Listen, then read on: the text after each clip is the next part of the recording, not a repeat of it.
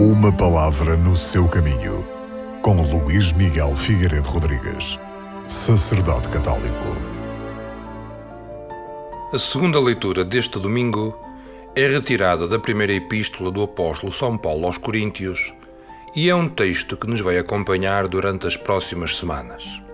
Nele, São Paulo saúda a comunidade local de Corinto, desejando-lhe o amor do Pai, ou seja, a graça, e o seu efeito reconciliador, que é a paz. Esta comunidade foi fundada pelo apóstolo São Paulo por volta dos anos 50.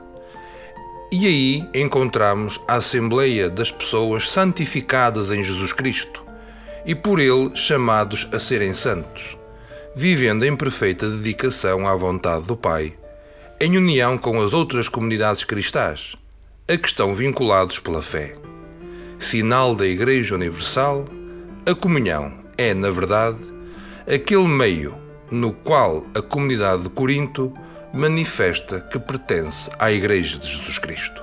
A Igreja Universal, por sua vez, e nas palavras de Paulo, é constituída por todos aqueles que, em todos os tempos e em todos os lugares, foram santificados em Cristo Jesus, chamados à santidade, com todos os que o invocam em qualquer lugar, o nome do Senhor Jesus Cristo, Senhor deles e nosso.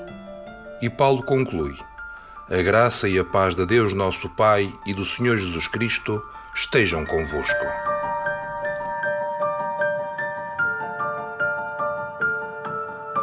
Uma palavra no seu caminho.